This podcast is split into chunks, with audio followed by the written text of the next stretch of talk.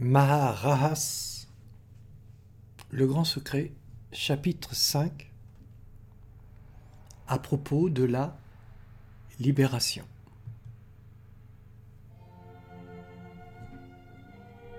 L'accomplissement est fille de la naissance, du samadhi, de la sauvegarde de son esprit et de son corps, comme de l'observance de ce qu'un gourou vous donne comme leçon.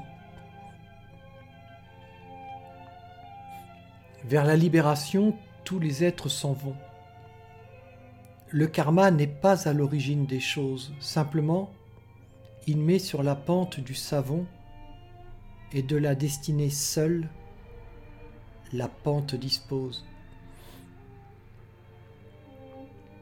Les sentiments sont des créations de l'ego. Le mental seul est à l'origine de passions et de désirs variés et inégaux. Diana ne fait pas de résidus malheureux. Pour un vrai yogi, le karma n'existe pas. Pour les autres, il est de trois sortes différentes. Ce qui arrivera sera le résultat, le fruit logique de tendances apparentes. Ces tendances, comme ces traces, ne changent pas, même si changent les conditions de vie, que les lieux et le temps confondus se mélangent, vous êtes et resterez par elle poursuivie. Ces tendances n'ont pas commencé un matin.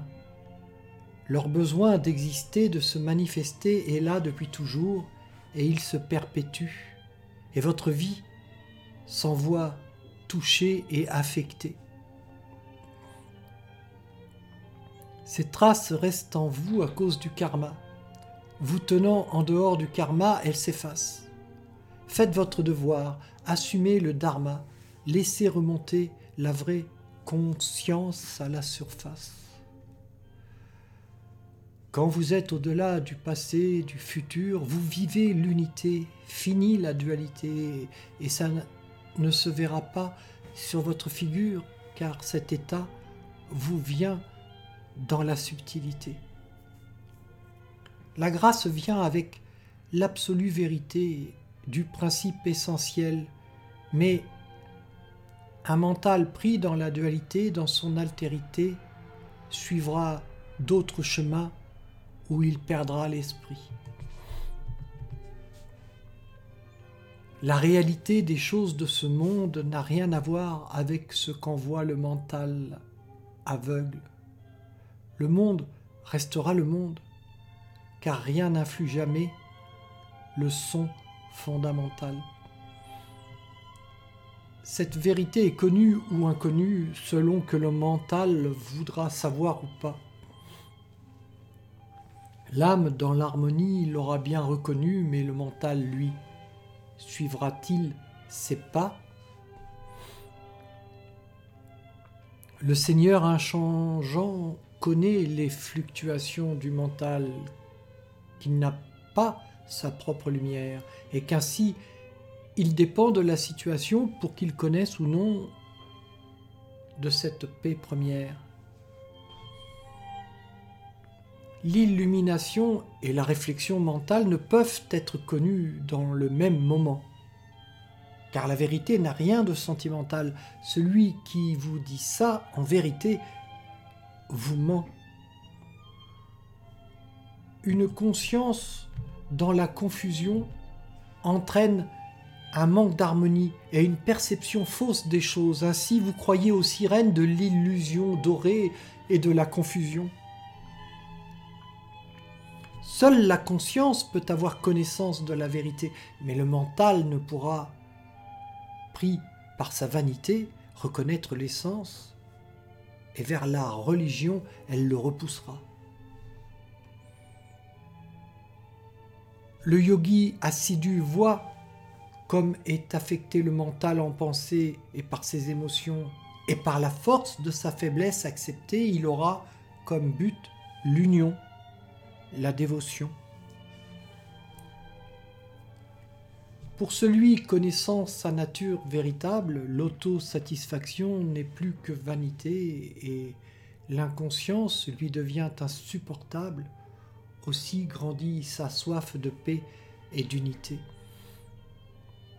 Alors, en lui sera fort son discernement, tout ce qui est changeant dans sa nature humaine, tous ses souvenirs comme ses sentiments, en ce royaume ira où la liberté mène. Attention toutefois, les idées préconçues, les concepts et tout ce que le mental peut faire avec le faux ego peut refermer l'issue qui mène au royaume et ouvrir sur l'enfer.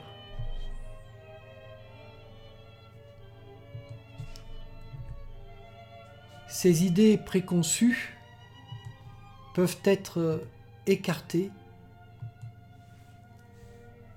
comme la souffrance. Cela ne tient qu'à vous. Dans votre vanité, restez ou bien partez. De l'amour, acceptez ou pas le rendez-vous. Au plus haut degré, la juste vue, un constant détachement et le discernement dissert, génère la complète fusion dans la paix de l'instant dans ce royaume-là que les dévots vénèrent. Alors, il n'y aura plus de souffrance, ni d'adversité, ni de karma, et la conscience sera pleine de lui et de son harmonie. Voilà pour le dévot la belle récompense. La conscience de la vérité transcende les insignifiantes connaissances apprises.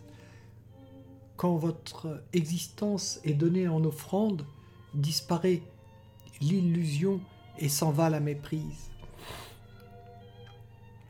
Ainsi s'accomplit le propos de votre vie, de ces évolutions qui se sont succédées, et le banquet final auquel vous convie votre Père retrouvé, auquel vous accédez. Ce banquet met fin au cycle des naissances quand le Fils prodigue retrouve sa maison. C'est l'âme qui retrouve en conscience l'essence. C'était de vos chaînes le but et la raison.